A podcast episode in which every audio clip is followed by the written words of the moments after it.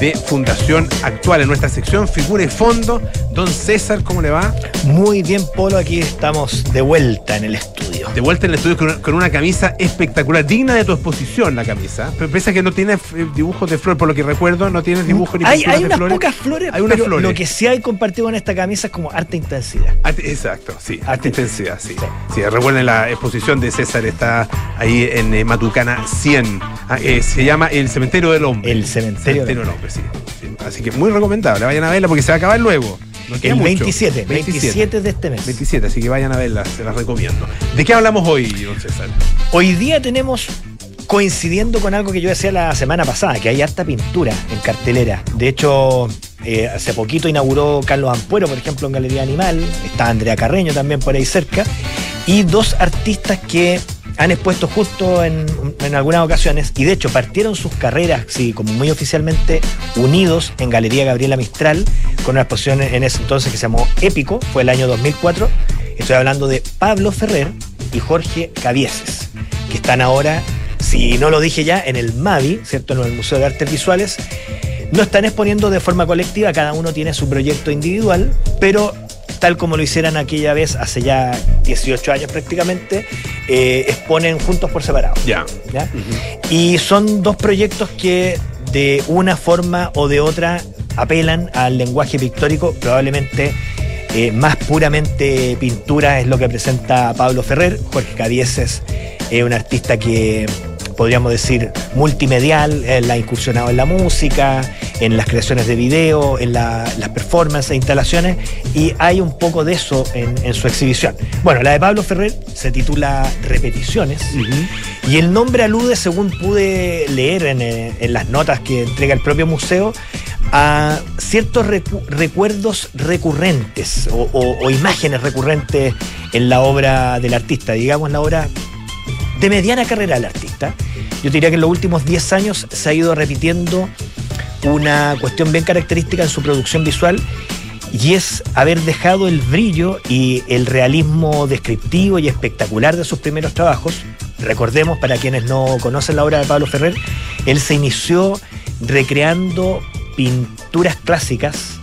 Hablemos de pinturas de Jacques Louis David, por ejemplo, de Jericó, no sé. Ya, Facilita además de Claro, y, y las, re- las recreaba Las al, pude recrear. al mismo tamaño. Ah, mira. O sea, estábamos hablando de pinturas de 3, 4 metros, 7 metros de, de pronto de ancho. Las recreaba al mismo tamaño. Y en vez de protagonizarlas por seres humanos, las, las, las encarnaba en juguetes. Entonces él tomaba figuras de la serie G.I. Joe, los Ujú. juguetes, y recreaba en una escenografía que él mismo producía la misma disposición de los personajes, le tomaba fotografía y trabajaba con ese material. ¿ya? Ah, mira.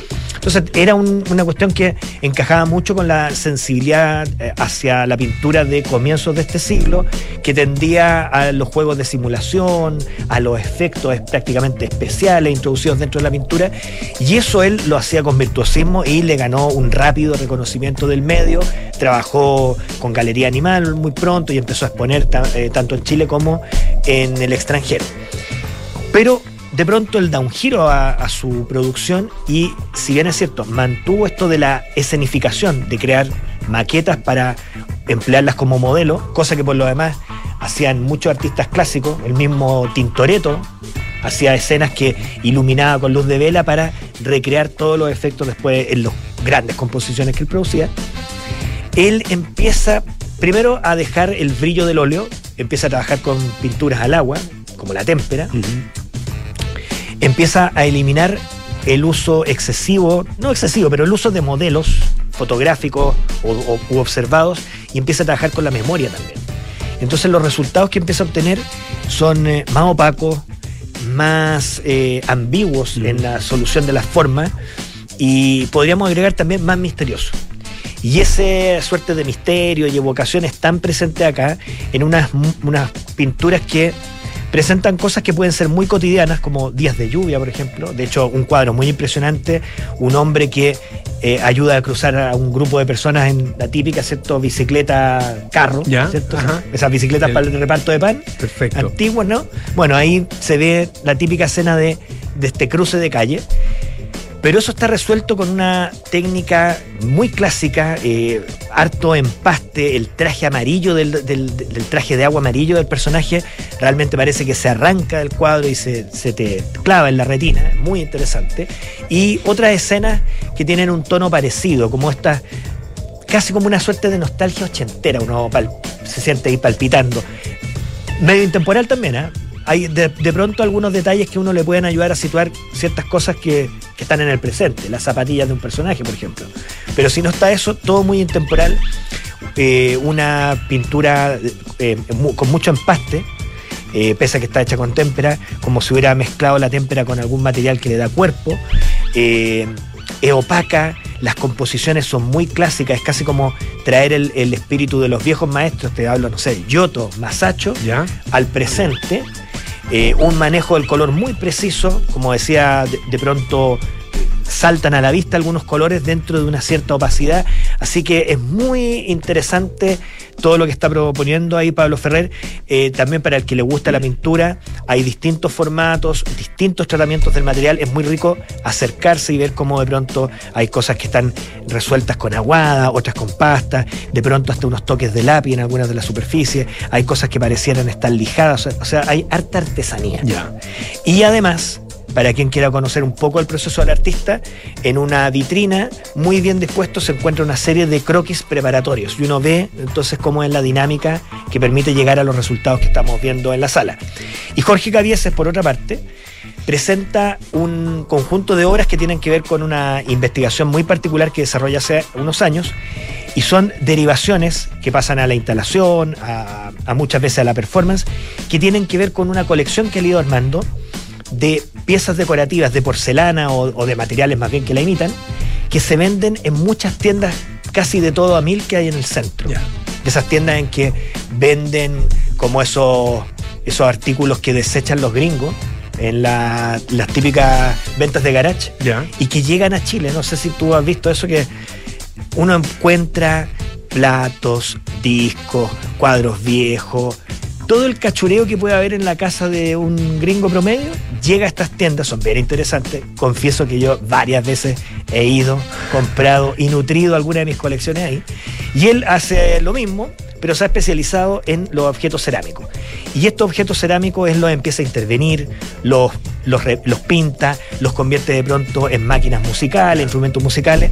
Y en esta exposición lo que tenemos son algunas pinturas que los recrean a gran escala, los recrean deformados, eh, usando aerógrafo y poniéndole unos empastes sumamente gruesos. Entonces hay una cuestión como de explorar ese mundo del kitsch, básicamente, y llevarlo a otro lugar, a un lugar que le permite explorar la forma, el sonido y también la animación. Hay una animación eh, digital 3D muy interesante en que uno ve cómo se va distorsionando una de estas formas. Y dos grandes vasijas de yeso gigantes, como parecen casi unas grutas, así como llenas de, grumo y pintadas con colores muy chirriantes, muy fosforescentes, completan un conjunto bien interesante que tiene muchas lecturas posibles. Yo lo veo como una derivación, sin duda, eh, formal y crítica respecto a todo este mundo de objetos que imitan el lujo y realmente no lo son. Vale la pena entonces visitar el MAVI ah, en, eh, en estos días, MAVI UC, eh, el Museo de Artes Visuales, eh, que está ahí en el barrio de Lastarria. Sí. Eh, Jorge Cabiese y Pablo Ferrer, entonces, con estas exposiciones de pintura. Muchísimas gracias, don César. Oye, antes que te vayas, eh, nuestra sección Figura y Fondo, ah, no solo está aquí al aire ah, todos los días martes, sino que también está en YouTube. Y mm, toda la, toda la- toda la semana, durante las últimas. ¿Cuánto ha sido? Como Cuatro meses Cuatro ya. meses ya. 16 capítulos completamos hoy día. 16 capítulos completamos hoy día, exactamente, está ya eh, disponible para ustedes en, eh, la, mm, en eh, el canal de YouTube de Fundación Actual, nuestro último capítulo de Figura y Fondo, que ha sido posible no solo gracias a Fundación Actual, sino que también gracias a la Raín Vial, a quien ha tenido la gentileza de auspiciar y hacer posible justamente eh, la realización de este trabajo, que es un, trabajo además, bueno, que hemos hecho con mucho cariño junto a César eh, y también con toda la, calidad eh, audiovisual de Colomba Films, la productora que, con la que hemos estado trabajando. Y este último capítulo Em, se trata de la exposición Trabajos de Campo. Es muy interesante. Ah, feo que lo diga yo, digamos, porque estamos. Pero, pero, la exposición es muy interesante. Es muy interesante la muestra. Ah, porque eh, es una mirada hacia el medio ambiente desde em, representaciones artísticas eh, muy diversas, em, muy, muy variadas en términos de técnicas, en términos de,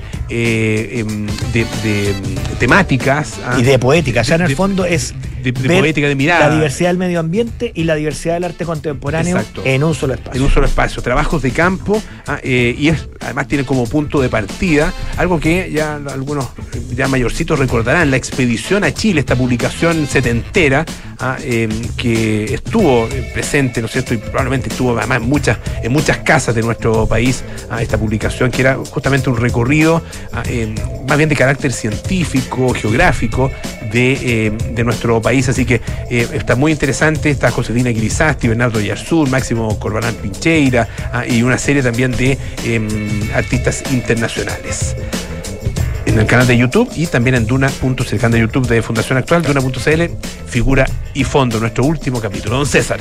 Gracias, Polo. Muchísimas gracias. Bueno, ya nos vamos a la pausa. Em, pagos adelantados para